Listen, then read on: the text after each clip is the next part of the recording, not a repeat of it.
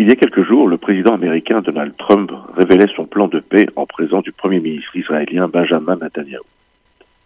Les propositions faites ont été immédiatement rejetées par les responsables palestiniens. Les critiques n'ont pas manqué ce plan présenté comme le deal du siècle est considéré à juste titre comme favorable à Israël. Ce qui dérange et qui rompt avec les codes utilisés depuis fort longtemps par tous ceux qui théorisent la paix, ignorant ou feignant d'ignorer la réalité géographique et humaine du terrain.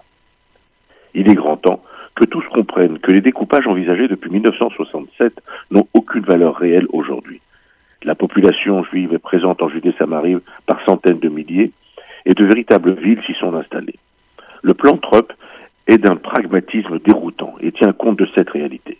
Aujourd'hui, qui pourrait envisager objectivement, carte à la main, de démanteler des grandes villes de Judée-Samarie ou rediviser Jérusalem?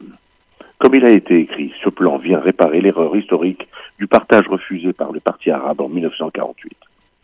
Certes, les propositions faites sont un véritable choc et une redistribution totale des cartes.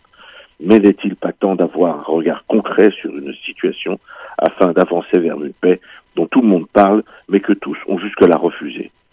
Petite anecdote qui a son importance. Les villes arabes de ce qui est appelé le triangle, tels que Kfar Khan, Bakhal Gabia, Oum sont citées et situées dans le plan comme pouvant faire partie du futur État palestinien.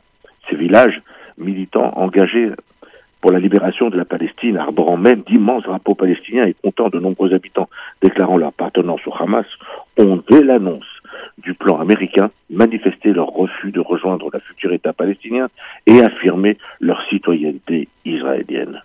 Je ne sais pas où nous conduira ce plan, mais il a provoqué un électrochoc qui, je l'espère, obligera les politiciens israéliens à comprendre qu'il est grand temps de faire l'union nationale et réveillera tous ceux qui désirent véritablement la paix.